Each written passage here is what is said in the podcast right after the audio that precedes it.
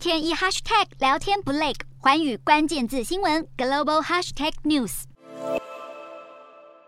战争开打以后，俄罗斯受到了各界的谴责，但是缅甸与俄罗斯还是维持友好的关系。目前，缅甸军方发言人就表示，计划要进口俄罗斯汽油以及燃料油，来缓解国内供应以及油价飙涨的问题。从去年二月政变来，缅甸的汽油价格飙涨了大约百分之三百五十，来到了每公升大约三十三到三十八点六台币。缅甸官媒就声明，军政府目前已经成立了俄罗斯石油采购委员会，将会依据国内的需求。以合理的价格来采购，而根据媒体报道，燃料油货物将在九月开始运抵。